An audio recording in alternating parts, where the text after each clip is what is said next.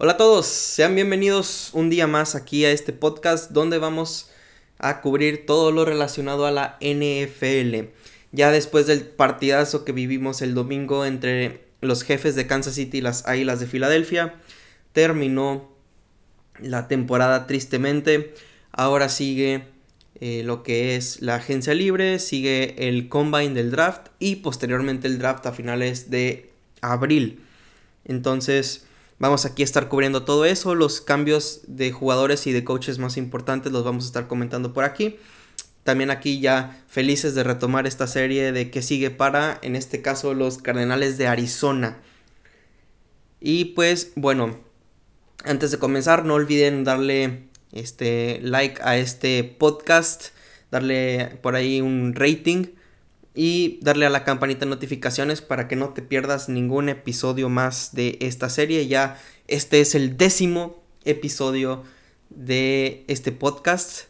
Qué rápido pasa el tiempo. Entonces vamos ahora sí a comenzar hablando del tema probablemente más popular que está viviendo este equipo de Arizona y es el head coach. Los coaches que tiene ahorita el equipo de los Cardenales son el coordinador defensivo Vance Joseph y el, y el pues sí, el coordinador de equipos especiales Jeff Rogers, que es también el asistente del head coach. Por el momento no tienen head coach y no tienen coordinador ofensivo. Entonces, a, este, a este día de, de grabación, hoy en día, no tienen ni head coach ni coordinador ofensivo. Entonces, ¿qué es lo que está pasando? Como sabemos, Cliff Kingsbury tiene todavía contrato con el equipo de los Cardenales de Arizona. Sin embargo, está justo ahora en Tailandia. ¿Quién sabe por qué? Quiso huir de, de los medios de comunicación y todo este rollo. Entonces se fue a Tailandia. Y como está bajo contrato, a los Cardenales de Arizona no, le, no les termina de convenir eh, cortarlo por la cantidad de, dinero que, gana. Tiene un contrato que se firmó el año pasado, en 2022, eh, por 6 años, donde iba a ganar 5 millones por año, o sea, 30 millones este, de, de dólares. Es lo que, lo que se estimula, porque a final de cuentas los contratos de los coaches no, no están obligados los equipos a darlos a conocer con todo, todo el detalle. Pero ¿qué es lo que pasa? Que lo que sí se supo es que todo el dinero, todo el contrato de Cliff Kingsbury es 100% garantizado. Los 5 millones por año están garantizados. Entonces, si lo terminas cortando a, Cliff Kingsbury, le tienes que seguir pagando de todas maneras los 30 millones. Y bueno, claramente hay, hay niveles en cuanto a los dueños de, de los equipos. No, no es lo mismo tener de dueño a Jerry Jones o a los Walmart, que son los dueños de los Cowboys y de los Broncos respectivamente, a tener a los dueños de, de los Bengals. ¿No? Obviamente hay, hay, gente que gana millonadas y miles de, de, millones de dólares. Y hay gente que gana bastantes millones de dólares, muchísimo, muchísimo dinero pero no tanto como, como estos primeros que, acabamos de, mencionar. Entonces, eh, ¿qué es lo que va a pasar con el head coach de Arizona? No sabemos, quién sabe si vaya a regresar Cliff Kingsbury. Yo creo que por la moral del equipo no va a regresar, pero eso sí va a ser un, dinero perdido para el equipo de los Cardenales, porque eh, claramente el dueño de los Cardenales de Arizona, el señor eh, Bill Bidwill, no, no es eh, mucho menos de los Walmart ni Jerry Jones. Entonces, sí, claro que tiene muchísimo dinero, pero fuera de, su equipo de la NFL, fuera de los Cardinals, tiene otros gastos que hacer, obviamente. Entonces, eh, sí estaría un poquito complicado esta situación de los, de los Cardenales. Obviamente van a tener muy probablemente que traer otro, otro head coach. Ya veremos qué es lo que pasa. Y hablando del coordinador ofensivo, también. Eh, también necesitan un coordinador ofensivo. Justo ahora no tienen, no tienen ninguno bajo contrato. Entonces, pues viene, vendría bien buscar ahí algún, algún coordinador ofensivo que haya hecho más o menos bien este o algún tipo de, de asistente porque es muy difícil que una persona que es coordinador en un equipo se mueva de, de ese equipo a otro para seguir siendo coordinador para tener el mismo puesto. Entonces, a menos de que el ambiente esté un poquito tóxico ahí, pero fuera de eso no, no hay muchas razones por las cuales pueda suceder un cambio de ese estilo.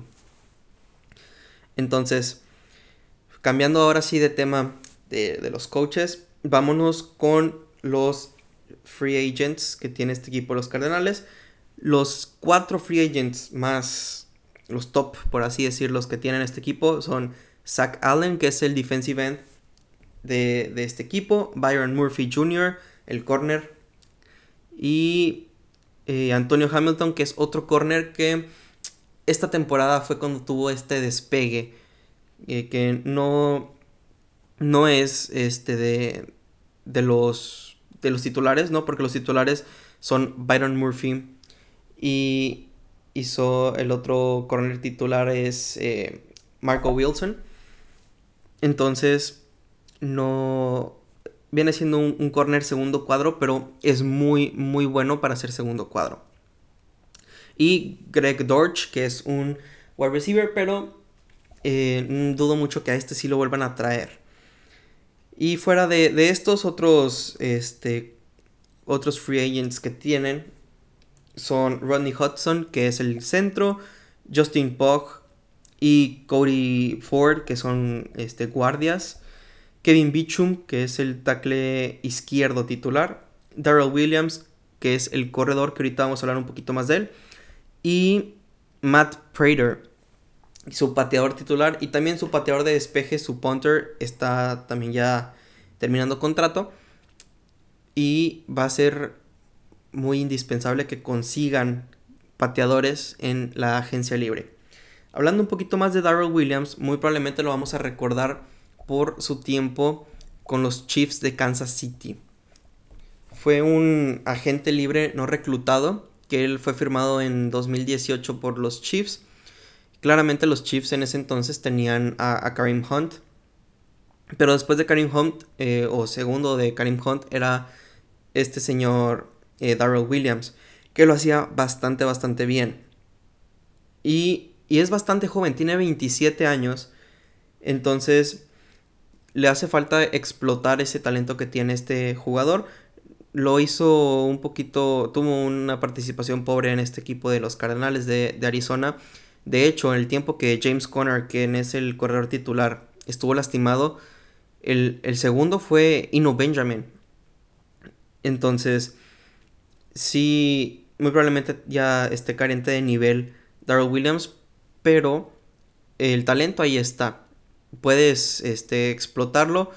Necesitarías un, este, un, coordinador ofensivo que entienda eh, bien cómo usar a, este jugador porque es bastante explosivo.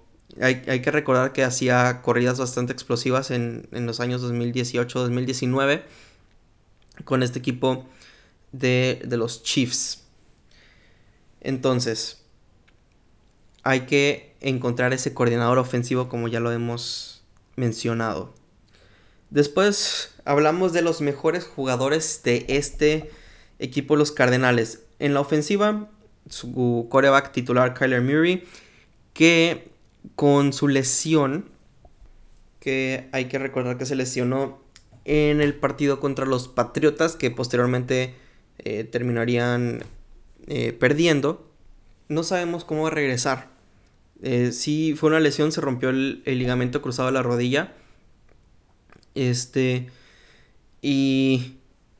Bueno, sí, no sabemos cómo regresar. Ha, estado en las últimas dos temporadas. Hay que, ser, hay que recordar que fue drafteado como pick número uno de, del draft de 2019.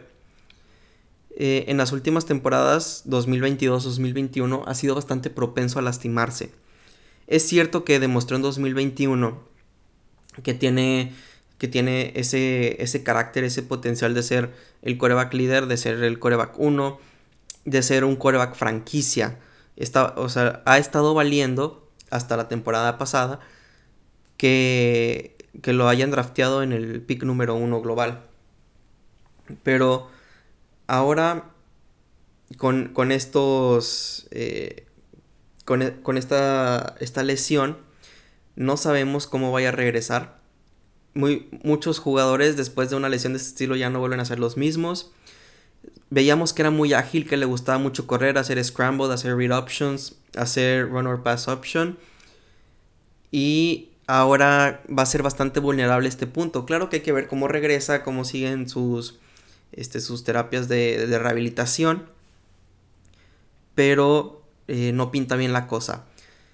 No, por estadística más que nada, no, no se que, que se tenga un futuro muy prometedor. Eh, Kyler Murray, eh, muy bien, se puede eh, quedar como, como coreback de bolsa. El problema es que es un coreback bastante chaparrito. Kyler Murray mide 1,78 m centímetros, que eso es aproximadamente 5 pies con, con 8 con 9 pulgadas más o menos. Entonces sí es...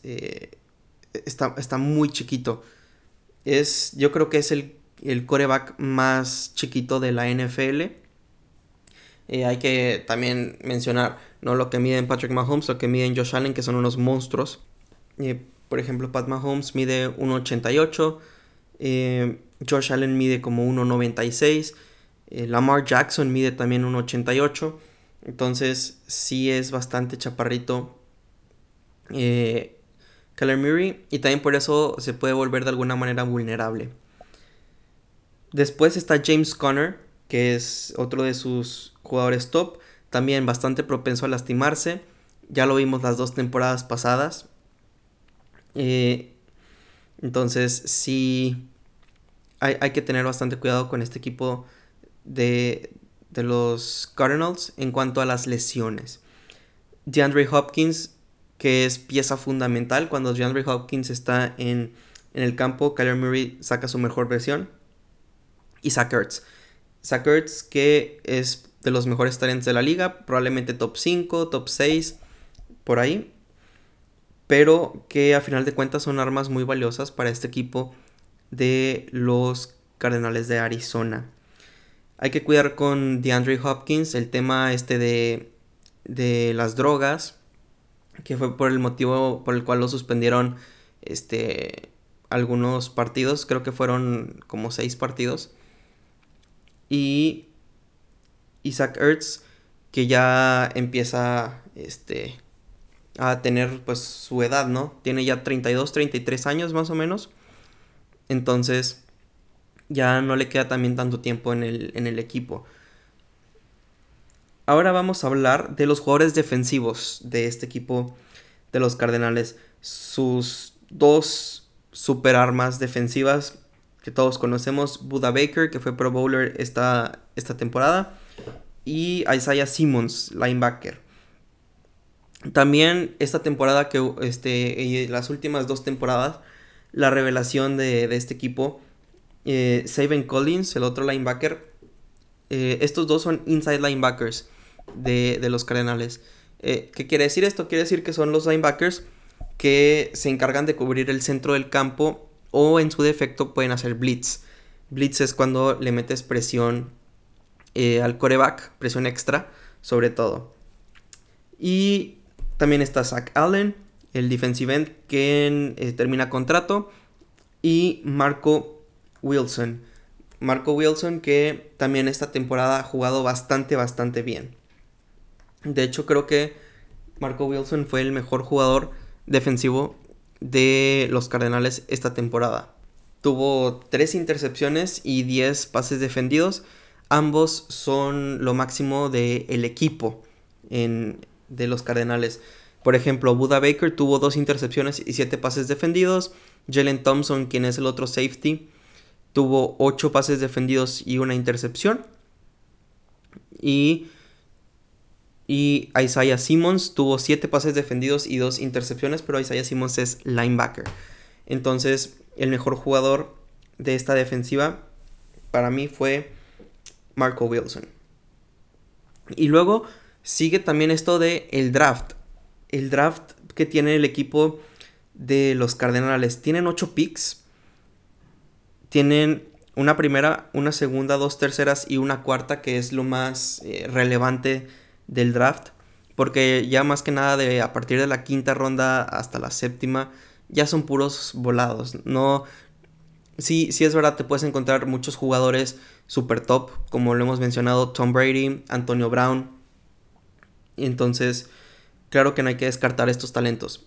Pero los que en papel, los que en la oficina son más con, jugadores con más talento son los que son seleccionados en la primera ronda, segunda y tercera después, y luego ya al final los de la cuarta ronda.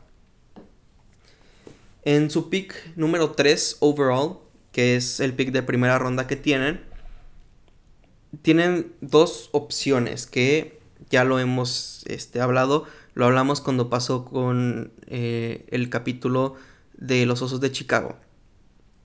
Los Cardinals van a ser felices con, los que, con lo que le caiga. No se van a mover del pick 3. Les va a caer o Jalen Carter o Will Anderson. Para mí, el mejor fit para este equipo es Jalen Carter para suplir la, la baja del, del retiro de JJ Watt. Va a ser bastante importante cualquiera de los dos jugadores porque Will Anderson obviamente a esta bueno, Will Anderson es un, es un edge, puede jugar como un linebacker eh, por fuera. Y Jalen Carter es un liniero defensivo, que también eh, como juegan con un 3-4, puede ser perfectamente, eh, jugar perfectamente en la línea. Entonces cualquiera de los dos picks, los dos son bastante talentosos, bastante prometedores. Y cualquiera de los dos les va, a ser, les va a servir bastante, bastante bien. Yo creo que Jalen Carter eh, es una opción un poquito mejor, que le encaja un poquito más a este equipo. Pero, pero hay que ver qué es lo que termina decidiendo a final de cuentas. Quien va a marcar el destino de los Cardenales de Arizona son los Osos de Chicago. Claro que si los Osos de Chicago hacen un cambio con los Colts, con los Raiders, con los Panthers, ahora sí, ellos probablemente vayan a controlar su propio destino, asumiendo que los Texans van a escoger coreback. Y el que sea que cambie por el pick número uno, pues lo hace porque va a escoger coreback. Entonces, Jalen Carter o Will Anderson, alguno de los dos va a llegar a Arizona. Y otra de las necesidades que tiene este equipo en cuanto a la ofensiva es un tackle ofensivo, un guardia eh, centro, porque como vemos la línea este, ofensiva se les está cayendo, eh, se les está, sí, se les está yendo por sus contratos que se están este, terminando. Tanto tackles, guardias y centro. Y un receptor.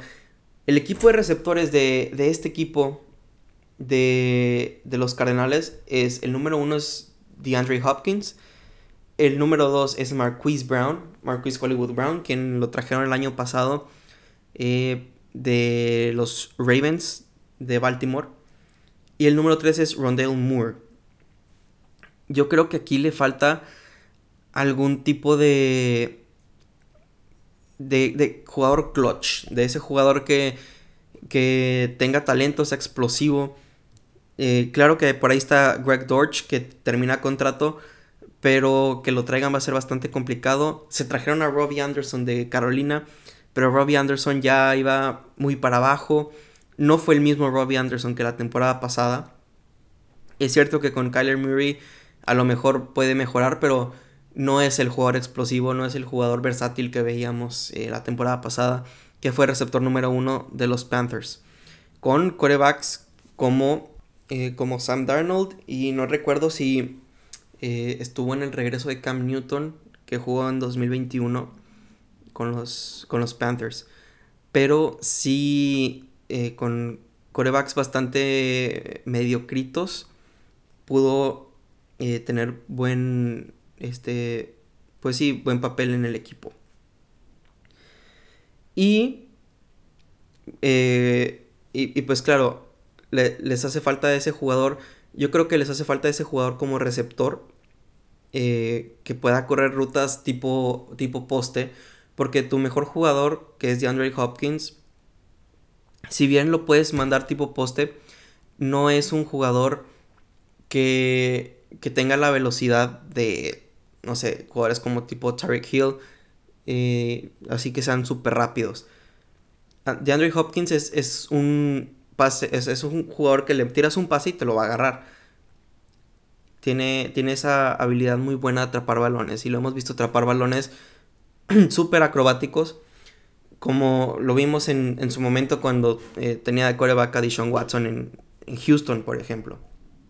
Y Marquise Brown, quien es un, receptor, eh, no, no, es mucho de mi agrado. Si bien fue, fue bastante importante para Carolina, eh, cuando no estuvo DeAndre Hopkins al principio de la temporada, le hace falta bastante a, a Marquise Brown para ser eh, un, receptor top 20, por ejemplo. Entonces no le vendría mal un eh, receptor al equipo de Arizona. Y en la defensiva les hace falta más outside linebackers, que ya lo habíamos comentado. Y un, este, y un safety para hacerle por ahí eh, segunda a Jalen Thompson y a Buda Baker para que no estén jugando todos los snaps.